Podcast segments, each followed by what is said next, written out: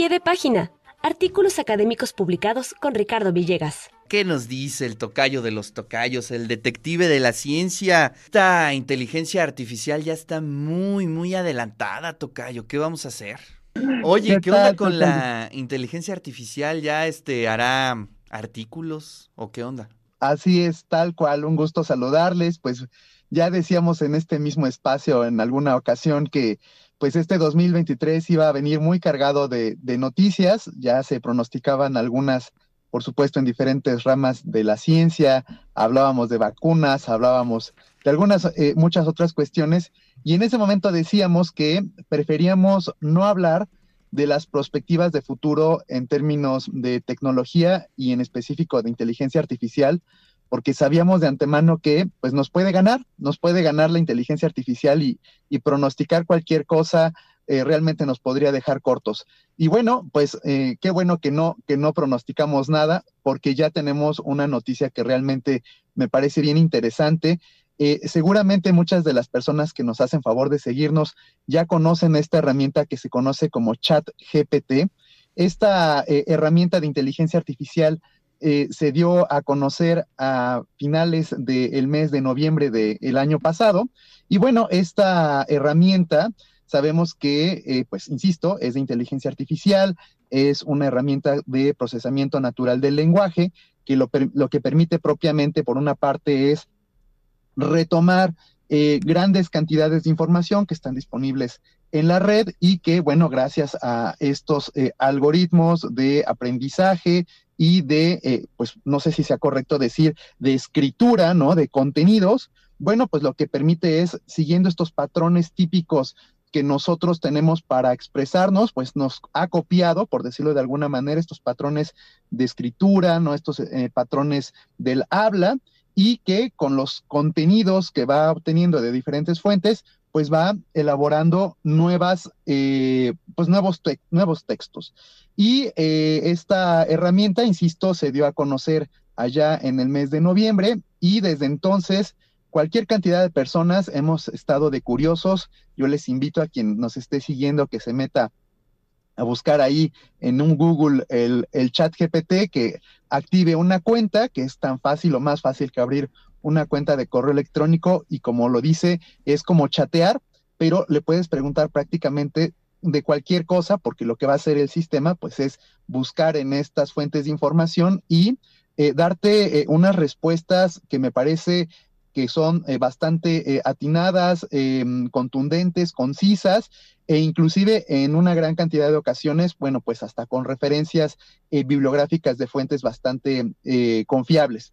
Y bueno, eh, así como nosotros ya nos pusimos a jugar con esta herramienta y nos hemos sorprendido cada vez más con las buenas respuestas que nos da, pues resulta que también los investigadores de grandes, eh, bueno, de diferentes disciplinas, se han dado a la tarea, ¿no? De eh, ponerse a revisar cómo es que funciona este sistema y más aún ponerlo en la práctica con respecto a las preguntas típicas de sus propias disciplinas. Y bueno, el resultado de ese ejercicio es que, bueno, pues estos investigadores, estas investigadoras, ya se asistieron de esta herramienta del chat GPT para redactar sus propios artículos. Y bueno, pues como ya concluyeron estas investigadoras o estos investigadores de redactar sus artículos con la ayuda del chat GPT, se preguntaron si debían considerarlo dentro de los créditos de los autores. Y entonces estos investigadores dijeron, pues sí, hay que ser eh, totalmente legales, nosotros no escribimos al 100% este texto y entonces vamos a poner al chat GPT como parte de los autores de este artículo. Y claro, bueno, pues enviaron su artículo a las, a las editoriales y las editoriales pues los tomó por sorpresa porque realmente esto es algo tan nuevo que no hay políticas editoriales que eh, permitan o no permitan eh, que se incluya a una herramienta de inteligencia artificial en el cuerpo de los autores. Y entonces, em, ahora tenemos los primeros cuatro artículos, me parece que de la historia en la producción científica, que ya están contemplando a ChatGPT como parte de los autores.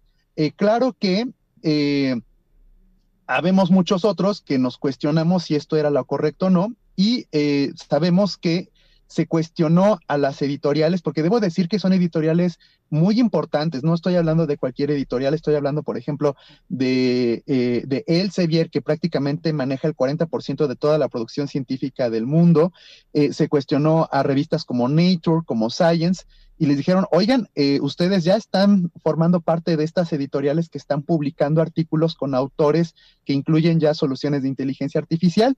Y eh, estas editoriales contestan diciendo, bueno, eh, reconocemos que es un error, no es lo correcto, eh, pero tampoco tenemos políticas en este momento como para poder cancelar estas publicaciones. Lo cierto es que estos cuatro primeros artículos que se están dando a conocer muy probablemente se vayan a retirar o si no se retiran al menos sí va a haber ahí una corrección, una enmienda para que, bueno, pues ya no aparezca el dato de GPT como un autor y se espera que eh, muy pronto, pero muy pronto quiero decir, a lo largo de las próximas semanas, eh, los cuerpos editoriales se sienten a eh, discutir qué es lo que van a hacer con los próximos artículos que reciban donde se designe como autor o como parte de los coautores a GPT. Y sabemos que muy probablemente lo que va a suceder es que se va a crear una nueva categoría de autoría dentro de los artículos científicos, es decir, se va a hacer, por supuesto, y como siempre el reconocimiento a los autores de carne y hueso y habrá una sección nueva en donde diga este artículo fue eh, asistido en su proceso de redacción con una herramienta de inteligencia artificial. Y esto eh, también pone en, inquietud, en tela de duda, el concepto de autoría, un concepto que eh, más que nada en nuestro país, acá en México, ahorita está fuertemente discutido con el caso que sabemos está teniendo lugar con una ministra en la Suprema Corte, y eh, en este sentido, lo que se está cuestionando es qué representa ser autor. Y la respuesta es muy sencilla. Autor, eh, de alguna forma, refiere a la autoridad con la que se presenta el autor o la autora.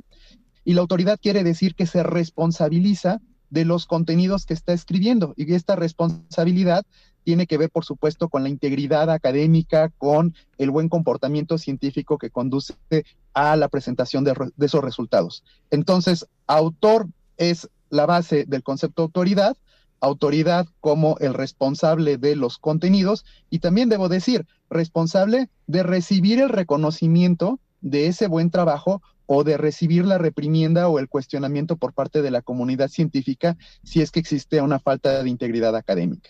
Entonces, eh, Ara Tocayo, me parece que estamos nada más y nada menos que ante un momento histórico que es la, primera ocasión en que la eh, inteligencia artificial aparece como autor en artículos científicos. ¿Cómo ven? Oye, pero bueno, eh, ahí surgen un buen de preguntas, ¿no? O sea, ¿cómo detener eh, la inteligencia artificial? O sea, eh, entiendo que van a rechazar estos artículos, pero es una tendencia que difícilmente vamos a poder revertir, ¿no, Tocayo?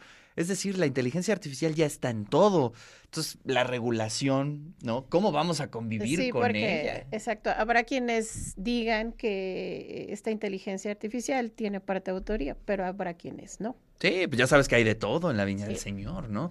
Eh, hay gente que, bueno, estas personas, pues mis respetos, ¿no? O sea, fueron muy honestos, y dijeron, pues sí, hay que ponerla como autora a esta, a esta página, ¿no? Eh, eh, el GPT, pero pues habrá quien omitan ese pequeño detalle. Sí, y también otra pregunta es, ¿hasta dónde se tiene la participación de este asistente? Y qué parte es tu verdadera autoría. Por supuesto. Bueno, eh, definitivamente, como ustedes están bien diciendo, eh, los autores eh, típicamente se caracterizan porque son muy honestos, entienden precisamente la, la gravedad del omitir, por ejemplo, el decir que esto forma parte o el texto forma parte de un contenido extraído de una herramienta de inteligencia artificial.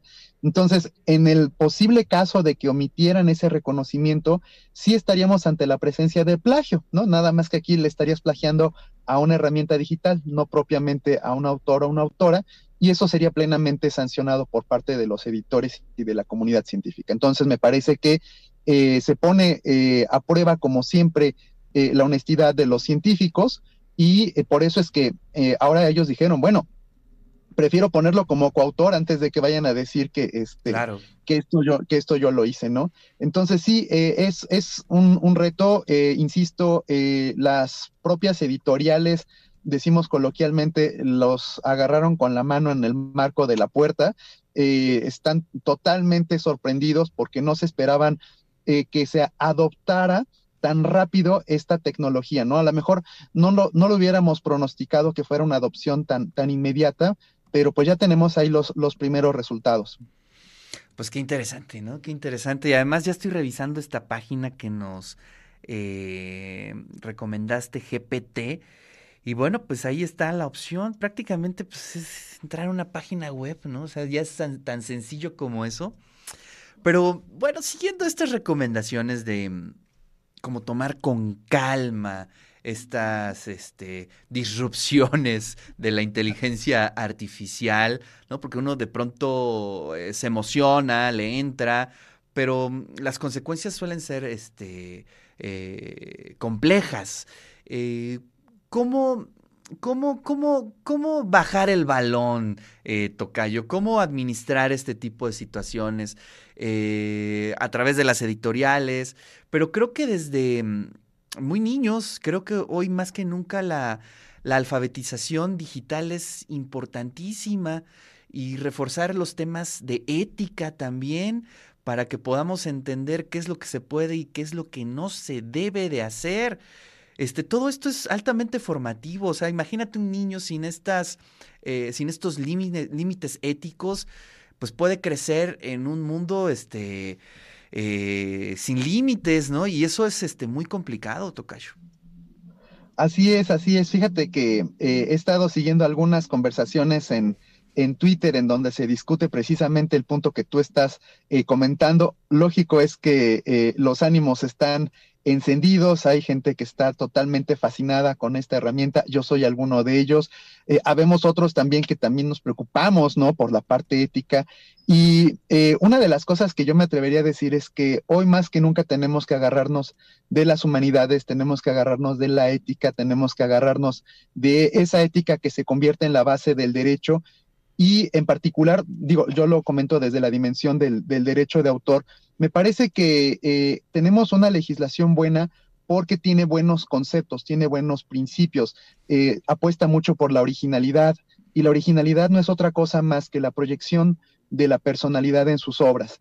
Entonces, eh, claro, la invitación sigue siendo a que, como bien dices, a, los, a los niños, a las niñas, eh, se les invite fuertemente a trabajar en estos eh, conceptos de originalidad, de ética, de un buen uso de las herramientas digitales y es complejo, es complejo pronosticar qué es lo que va a suceder. Eh, siempre regreso con ustedes al famoso libro de Andrés Oppenheimer, ¿no? De claro. quien pueda, donde nos hablaba hace escasos dos años de estos temas y hoy ya lo podemos usar libremente desde nuestro teléfono celular. Entonces, pues este, ya nos alcanzó el futuro y a ver cómo nos va. Sí, efectivamente. Sí, hay que recomendar. Ya tiene un rato que salió ese libro, pero es una mirada, pues prácticamente eh, mundial, ¿no? De eh, estas disrupciones tecnológicas que, bueno, se veían como ciencia ficción hace algunos añitos, hoy completamente realismo puro. Ni hablar. Tocayo, muchísimas gracias. Te mando un fuerte abrazo. Saludos, nos vemos pronto.